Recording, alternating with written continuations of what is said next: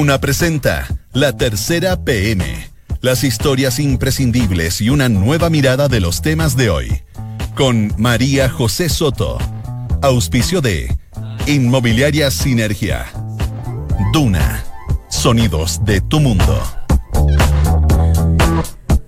Dos de la tarde y un minuto. Ahora sí, dos de la tarde y un minuto. ¿Cómo está? Muy buenas tardes. Bienvenidos a la tercera PM en este día martes 28 de mayo de 2019. Ya casi se acaba este mes hay un solcito súper agradable, 17,9 grados de temperatura en la región metropolitana, pero mañana va a llover. Supuestamente era hoy día en la tarde. La verdad es que el sol está súper grande, no se entiende un poco que llueva, pero mañana sí va a llover y pasado también. De hecho, va a haber extremas más bajas, entre 11 y 14 grados. Vamos a revisar los titulares de las notas que ya están disponibles en la tercera PM. El senador de Renovación Nacional, Andrés Salamán, da el pitazo inicial. Es oficialmente ya presidenciable. Los partidos de Chile Vamos afinan ya distintas estrategias para los comicios del 2021. Él dijo que está disponible, si es que se lo piden, que todavía no, etcétera, etcétera, es muy prematuro, pero que está disponible. Pero es lo que siempre dicen en el fondo los, los políticos. Lo dijo de hecho esta mañana en Duna. ¿Qué piensa la moneda sobre el tema y sobre este eventual candidato?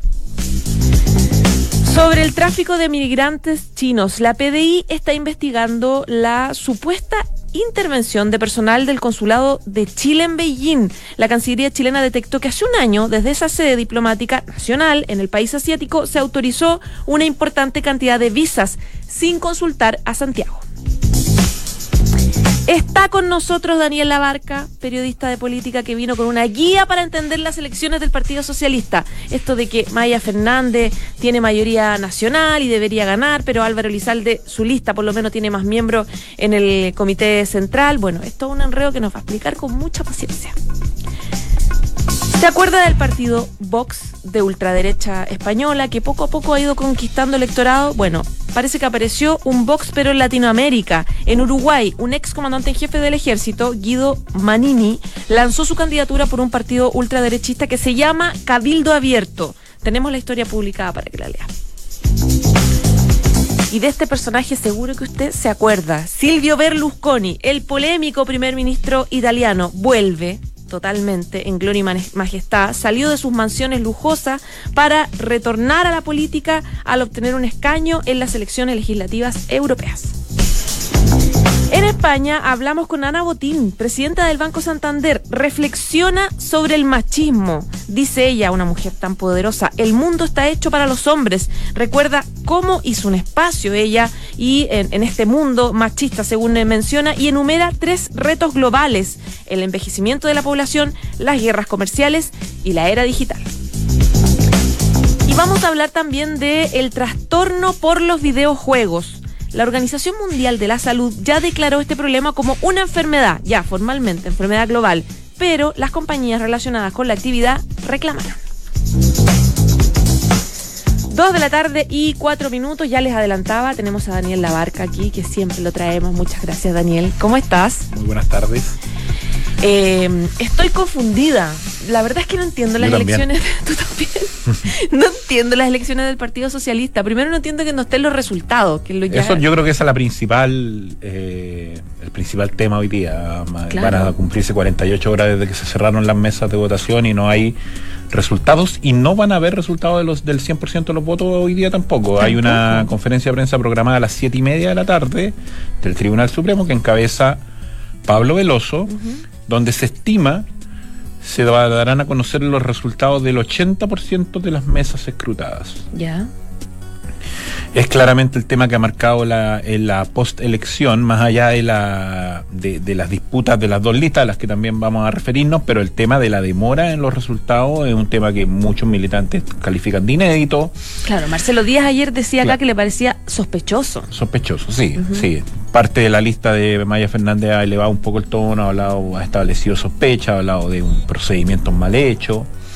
Lo cierto es que tanto el Tribunal Supremo como la empresa que asesoró al, al, Partido Socialista en este proceso eleccionario atribuyen la demora al nuevo sistema de elección que incorpora un componente paritario que hace que los militantes hayan votado por dos personas que hayan tenido que obligatoriamente votar por un hombre y una mujer para, entendamos primero, vamos a un paso atrás. el sistema de votación del Partido Socialista no se vota por el candidato a presidente, sino que se vota por miembros del Comité Central, que son 110. Claro, como un sistema... Es un sistema eh, indirecto. Claro, legislativo. Pero lo que se pide es que se vote, en este caso se planteó la obligación de que los militantes voten por un hombre y una mujer.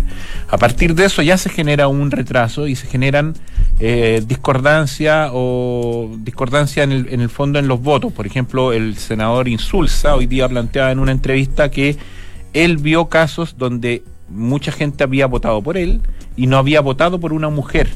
Y esos votos, según lo que él dice, fueron anulados o impugnados. Y por ende, si uno eh, toma como cierto lo que plantea el senador Insulza y lo replica en otras circunstancias, y tomando en cuenta que es un nuevo sistema electoral, tiene sentido pensar que se están demorando mucho. Más allá de eso, Obviamente el foco de tensión en este momento es el Tribunal Supremo, es mm. Pablo Veloso, las críticas apuntan a la tardanza en la, en la demora, porque obviamente la tardanza en la demora tiene un componente político, tiene un componente de falta de transparencia supuestamente y eleva la tensión en un partido donde la campaña fue muy caliente y donde el post-elección también es muy tenso, o sea, porque ahí, hay, ahí, ahí está la segunda gran polémica que tiene que ver con que este sistema de elección indirecto siempre se ha entendido que la lista más votada y el candidato, el candidato más votado de la lista más votada es el que tiene el derecho preferencial a ser presidente del partido,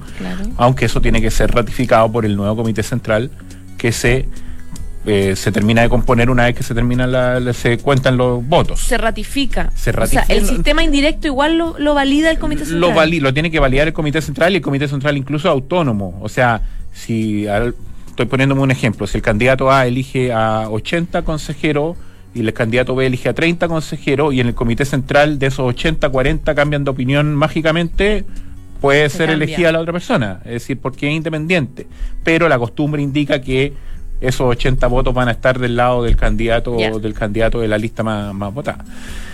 Pero a partir de eso, el domingo en la noche se estableció una, como una interpretación nueva que es muy política, no es ni electoral ni administrativa, sino que es política, que es que la lista de Maya Fernández, con resultados que según ellos, que ellos obtuvieron en, a boca de urna, entre comillas, plantearon que Maya Fernández era la candidata más votada individualmente. Y que eso le, a ella le, le confería el derecho de ser presidenta por ser la candidata más votada y se, se, mm, armó un discurso más político en torno a decir la gente la eligió a ella como presidenta por como un voto de protesta a Álvaro Elizalde y el Comité Central debería respetar esa voluntad. Pero que en la práctica no tiene ninguna validez y está fuera de su propio reglamento Lo que algunos militantes han dicho que es una, una, una, interpretación un tanto patúa de, parte de la lista de, Maya Fernández, porque efectivamente la, la ley dice otra cosa, la ley interna del partido. Pero sí abrió un debate interno que mezclado con la incertidumbre en torno a los votos generó toda esta controversia, ya llevamos dos días de una situación bien caótica. Se ha empezado a despejar un poco, se ha empezado a despejar un poco. Hoy día la nota que, que, está en la tercera punto, en la tercera PM plantea que escrutado un 60% de los votos. Es muy clara la diferencia a favor de la lista de Elizalde versus la lista de, de Maya Fernández, casi la duplica. Y la votación individual de Maya Fernández versus Elizalde es muy estrecha. Maya Fernández tiene alrededor de 150 votos arriba de Elizalde. Entonces incluso se podría llegar a un escenario ya hoy día en la noche donde se ratifique el triunfo de la lista de Elizalde, cosa que no se ha hecho oficialmente. ¿eh? Actualmente eh, la elección está abierta. Ahora, eh, Pero también, perdóname, pero también se podría generar un escenario donde incluso Álvaro Elizalde dé vuelta la, la, elección individual y también em, eh, alcance a Maya Fernández, porque la, votación es muy estrecha. claro. claro. Ahora, al margen de eh, finalmente todas estas cosas que van a ir esclareciéndose con el mm. paso de las horas, de los días, de, los, del cuento de los votos, etcétera, etcétera, ¿cuál es la reflexión que hace el Partido Socialista por generar este escándalo de descoordinación que eh, finalmente le hace pésimo, atroz de mal a los partidos políticos? Y ahí me acuerdo también del escándalo que hubo en la UDI también con mm. su sistema de elección. ¿En qué se están equivocando? ¿O tiene que ver con lo que dice el sector de Maya Fernández de que Álvaro Elizalde finalmente ha tenido cierto nivel de, de tensión durante el último tiempo en el PS y esto es como que explotó nomás. Depende de quién se le pregunte, porque si tú le preguntas a la gente que, que está a favor de la candidatura al paro Elizalde, lo que plantean es un problema técnico vinculado a la cómo se contaron los votos, que es lo que ya mencionábamos. Si lo miras desde la otra perspectiva, ellos tienen una visión muy crítica de la conducción de Álvaro Elizalde y por ende lo que han dicho es que esto es un reflejo de una conducción que ha dividido al partido, que ha tensionado internamente y que el partido va a seguir dividido. Son dos visiones bien contrapuestas. efectivamente, la elección fue muy tensa.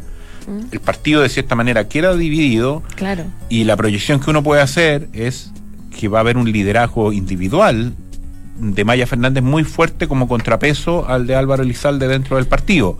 Resta por saber si Maya Fernández el liderazgo lo va a usar dentro de la directiva o fuera de la directiva, que eso también todavía no se define. Maya Fernández y Álvaro Elizalde tienen formas distintas de ver el partido o ver como, no sé, el espectro nacional, es decir, es un cambio importante entre ellos dos es un tema de debate de los últimos días. ¿Qué se jugaba en la elección del PS? Eso porque cuando uno ve desde afuera no hay una gran diferencia respecto a la política de alianza. O sea, no es que Álvaro Elizalde quiera irse con la DC y Maya Fernández quiera irse con el Frente Amplio. Está todo muy matizado eh, en un periodo en que la oposición está muy disgregada, muy dispersa, por ende probablemente ahí no se estaba jugando una carta muy diferente entre ambas, entre ambas candidaturas. Más bien tiene que ver con una discusión interna de los llamados lotes del partido, mm. que a su vez están cruzados por la división electoral, porque los distintos lotes que son históricos, la nueva izquierda, el tercerismo, una, la renovación, las grandes alameas, están a su vez divididos por los dos candidatos y uno puede ver miembros históricos de distintos lotes que van uno por un lado y otro por el otro. Por ende, yo creo que tiene mucho más que ver con la mirada interna del partido, de cómo se controla el partido, de cómo se gobierna el partido, más que con una mirada de país o una reflexión profunda respecto hacia dónde va el socialismo, por ejemplo. Claro, Eso no se ha visto en esta elección. Ya, porque es bastante similar en el Claro, no, tiene, em, tiene mucho más que ver con las pugnas de poder internas. Ya, pues Daniel, bueno, vamos a tener que esperar varios días entonces. Vamos a tener que esperar por lo menos hoy día en la tarde. Yo creo que hoy día en la tarde debería haber más o menos certeza respecto a la lista ganadora probablemente no esté despejado todavía quién cuál fue la primera mayoría individual y después viene toda la negociación con mira al comité central y, quiénes lo van a integrar y quiénes van a integrar la directiva finalmente. Ya pues Daniel, muchísimas gracias. Estén muy bien, buenas tardes. Buenas tardes. Esto es La Tercera PM con María José Soto. Dos de la tarde y 13 minutos. Vamos a hablar de Silvio, Silvio Berlusconi, ex primer ministro de Italia, que usted se acordará de él porque estuvo metido en tantos escándalos de corrupción, eh, prostitución, tuvo varios problemas que enfrentó, se retiró, digamos, de la vida política, él intentó en algún minuto volver, no lo logró, y ahora sí volvió, en gloria y majestad. Y nos va a contar sobre este regreso Valentina Jofré, periodista de Mundo de la Tercera. ¿Cómo estás, Vale? Bien, gracias. ¿Y tú? Bien, también, pues. Qué bueno. Eh, ¿Se esperaba que él lograra un escaño?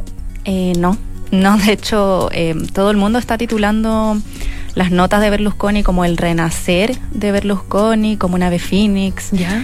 Eh, básicamente porque su partido, Fuerza Italia, eh, no tuvo em, una buena votación para las elecciones del 2018 de Italia, locales. No tuvo em, una gran em, participación, o sea, en comparación, por ejemplo, a la Liga de Salvini. Entonces no se esperaba que él tuviera este escaño en el Parlamento Europeo, además que tiene 82 años, entonces eh, todo el mundo está como, bueno, ¿en qué minuto se va a retirar de la política? Que, hablemos de él, ¿quién es Silvio Berlusconi? Recordemos un poco el personaje. Silvio Berlusconi es un ex primer ministro italiano en tres ocasiones, en 1994 al 95, después en 2001 al 2006 y su último periodo fue el 2008 al 2011. Eh, más que su trayectoria política, él es más conocido, como tú decías, por sus escándalos de corrupción, eh, ha tenido problemas con la justicia, pero siempre ha salido como un poco eh, sin problemas de, esos escándalos. uno de, sus escándalos más, más reconocidos así por la prensa fue este escándalo de abuso a menores, que en el fondo él dice que él no sabía que sí contrataba, que él tenía una orgía en una mansión y que él dice que sí contrataba y pagaba, pero él nunca supo que eran menores de edad. Y este caso salió Había una niña, hace muchos años, sí, se llama Rubí. Claro, que era una marroquí y en el fondo ahí se vio bien complicado y, son varias niñas que tuvo en su en esta mansión. Ese Bunga Bunga se llamaba ese claro. ese escándalo. Y dice que se llamaba Bunga Bunga porque Gaddafi le habría dicho que así se llamaba como al harén que tenía en, su casa. Tiene una historia ahí media... No sé. ¿Con qué discurso viene ahora? ¿Qué, qué tipo de campaña hizo? ¿Por qué le fue bien? Me imagino que habrá algún eh, tipo de teoría. Sí, él ahora se posiciona como em, un poco para hacerle frente a este nacionalismo anti-europeo de Salvini, en el fondo de la liga. Y, él siempre se presenta un poco, también lo hemos visto eh, cuando él fue primer ministro, siempre se presenta un poco así como el Salvador, como este personaje con experiencia que puede salvar a Italia. Entonces, eh, de hecho, él, bueno, hay una frase muy típica de él que ha dicho que anteriormente, que él decía que él era el Jesucristo de la política. Entonces yo creo que llega como con esa, con esa etiqueta de, de contrarrestar estas ideas eurófobas en, en, el Parlamento Europeo. ¿De qué manera contrarrestar? ¿En qué sentido? De imponerse en el fondo frente a la figura de Salvini, eh, tratar de, de restarle este poderío. Yo creo que un poco... Eh, ese, es su sector. Claro, sí, sí, sí. Y yo creo que un poco también busca deslegitimarlo porque igual va a ser difícil porque Salvini tiene, ahora se convirtió, la Liga se convirtió en el principal partido en Italia después de estas elecciones que tuvo el 34% de los de los votos en Italia. Y él promueve, ¿cuáles son como los conceptos que promueve Berlusconi como en este regreso para pelearle a Salvini precisamente? ¿Tienen que ver como con la política antimigración? Eh, no hay mucho detalle de lo que cuál es su programa porque antes de, las elecciones nadie hablaba mucho de que Berlusconi podía llegar al claro, Fue como una sorpresa. Sí, pero lo que él ha dicho básicamente es lo que te comentaba que él se posiciona como eh, para contrarrestar este nacionalismo, que él, él, lo ha dicho, como que él quiere ser hacerle frente a este nacionalismo anti-Europa, porque él es pro-Europa. Entonces ese es un poco su, su lineamiento como ahora dentro de de la, del Parlamento Europeo, pero yo creo que igual vamos a tener que ver porque él está bien complicado de salud. Eh, de hecho, hace poco, este mes, fue hospitalizado por un cólico renal agudo y en 2016 fue operado a operación a, corazón abierto. Entonces él eh, está ya tiene 82 años. Entonces, porque no está en condiciones tampoco de ejercer en el fondo. Sí, eh, sí. cinco años, no sé, ahí vamos a ver cómo, cómo está. ¿En qué estaba él? ¿Por qué no habíamos em, sabido de él? sí, él estaba un poco, entre comillas, retirado, pero... Mm, porque uno se imagina que estaba en una en, fiesta, sí, bueno, puede ser. Pero eh, lo que pasa es que él no se presentó el año pasado como candidato de su partido en Italia porque él estaba inhabilitado para cualquier cargo público, eh, porque en 2013 fue condenado por un fraude fiscal sí. y fue expulsado de su escaño de senador. Pero el año pasado el tribunal, un tribunal confirmó la, prescripción del juicio por corrupción y soborno. Entonces, recién este año él estaba habilitado para, para ejercer cargos públicos. Para participar. Y eligió un escaño Exacto. Sí, así que este, por eso es como el renacer, porque después de estar inhabilitado, ahora vamos a verlo nuevamente en política. Y ahí vamos a ver qué, qué encontramos, porque también es, como un personaje de Berlusconi con sus eh, operaciones, su cirugía plástica, su imagen. Claro, es personaje de todas maneras. ¿Desde la Unión Europea se puede hacer desde un escaño eh, carrera política? ¿Se puede ir saltando? Yo creo que sí, pero yo creo que depende de qué tan, de la figura, como el personaje, quien, porque normalmente, bueno, Europa es un, todo un continente y se necesita harto apoyo de mayoría, si no es difícil, es difícil forjarse una carrera. Pero es Berlusconi, como que él no, necesita, sí, no, no sé si necesita como todo un, grupo político que lo apoye para, eh, para seguir adelante y tal vez llegar en un futuro, si es que sigue vivo, eh, a un cargo, a un nuevo cargo en Italia. Ya pues, vale, un millón de gracias. Gracias a ustedes. Que estés muy bien. Chao, chao. Chao. En Duna Escuchas, la tercera PM, con María José Soto.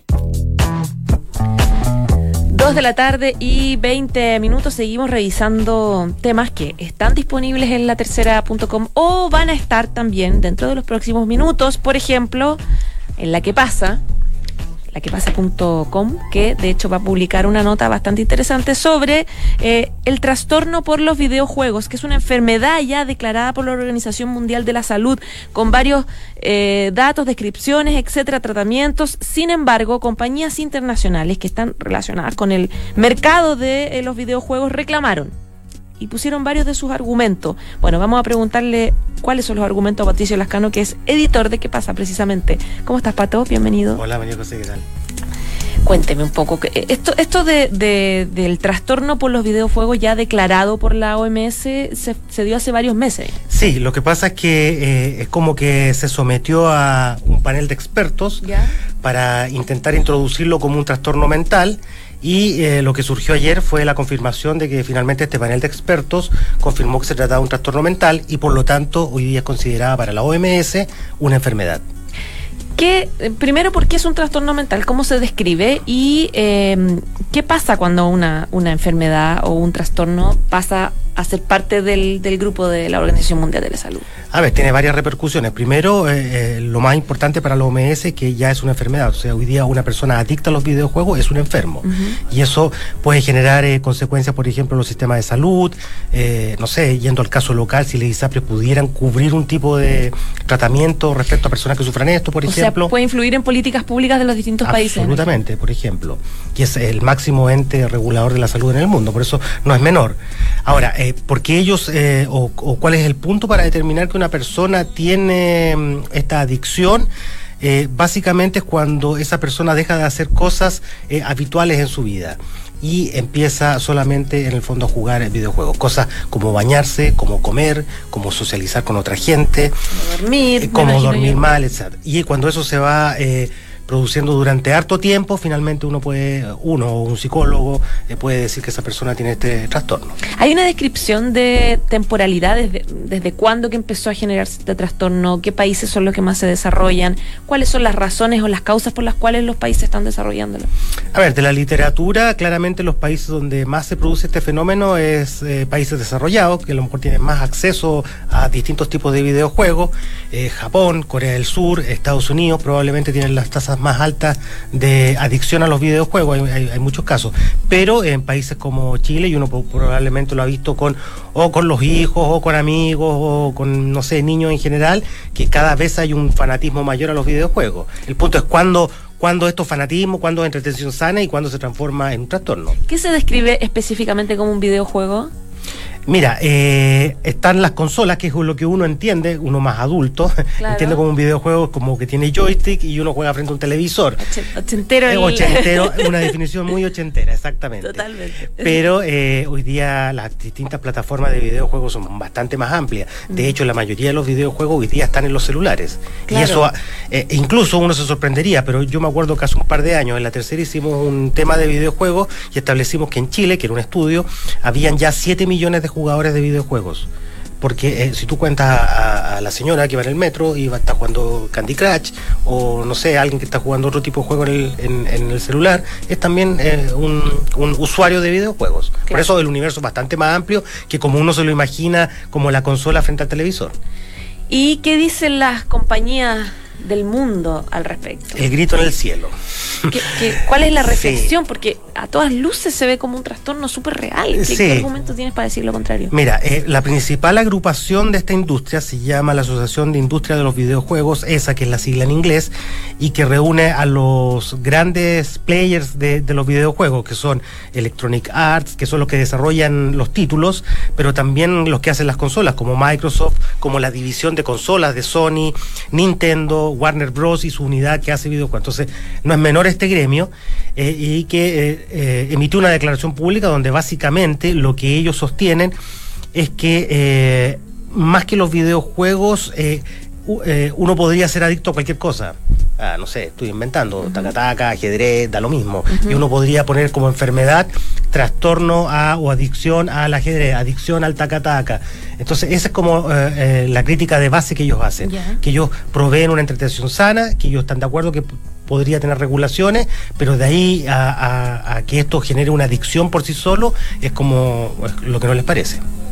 Ya, ahora, ¿hay algunas eh, compañías que estén dispuestas a, algún tipo de control? Por ejemplo, no sé, aumentar el control parental de los mismos juegos. Sí, ellos, ellos hablan de la autorregulación como empresas y ya hay algunos ejemplos concretos. Por ejemplo, em, hay una empresa que eh, lanza un pop-ups a una ventana emergente al, juego, donde le avisa al niño o al adolescente eh, que em, ya lleva varias horas jugando y que sería bueno que dejara de jugar.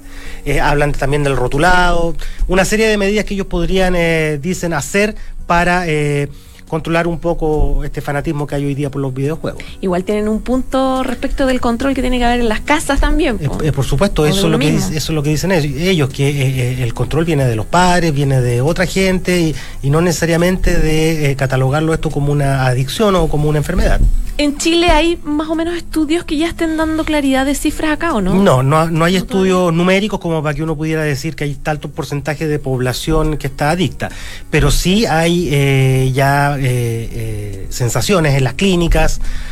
Nosotros hemos hecho temas al respecto donde ellos hablan de un pequeño avance y de cada vez más gente y sobre todo padres que llegan con niños eh, porque creen que su hijo tiene algún tipo de dependencia o trastorno. Que llegan como a, como a consultas psicológicas o psiquiátricas en el fondo. Exactamente. incluso, incluso hay también eh, más eh, consultas por temas traumáticos, por dedos rotos, no, no sé si rotos, pero lesionados de tanto jugar con un joystick en determinada posición, postura en la espalda. Eso también hay un aumento de, de este tipo de trastornos. Y genera también una personalidad diferente el que tiene un exceso de... Sí, ahí hay una línea súper eh, mm. delgada respecto a cuánto un videojuego podría influenciar a una persona a determinadas conductas. Se culpa mucho a los videojuegos de matanzas en Estados Unidos, Columbine, etcétera, pero eh, no hay consenso psiquiátrico ni de literatura científica al respecto. Que lo concluyan. No, hay, de hecho hay algunos estudios incluso que dicen lo contrario, que no, no hay evidencia de que un videojuego pueda conducir a una conducta delictual a una persona. Es una conducta más un poco introvertida. Sí. Te relacionáis menos en el fondo. Sí, bueno, es una característica no solo de los videojuegos, una característica un, poco de las nuevas generaciones, de tener otro tipo de socialización, eh, porque efectivamente socializan de otra manera, distinto como lo hacíamos nosotros probablemente en nuestra época. Que no, teníamos nada de eso, de hecho. Ah, eh, cara a cara. cara a cara. Ya pues, Pato, muchísimas gracias. Y eh, los invitamos a partir de las 17 horas a leer el reportaje completo sobre el reclamo de la industria de los videojuegos por esta catalogación de trastorno mental de los videojuegos. Ya, pues para el que quiera leer entonces más detalles en quepasa.com. Así es. Que estés muy bien. chao, chao. Saludamos a eh, Sinergia Inmobiliaria que piensa en cada proyecto de casa o departamento como si fuera único. La distribución de los espacios, diseño vanguardista y terminaciones que encantan. Sinergia Inmobiliaria, espacios bien pensados. Conócelos en sinergia.cl. 2 de la tarde y 28 minutos, ya nos vamos. Muchas gracias por informarse con nosotros. Recuerde que mañana va a llover, así que hay que prepararse. No tanto, pero sí salga abrigadito. Y que es el 89.7, ya viene la próxima carta notable de Gustav Alma Mahler. Thank you.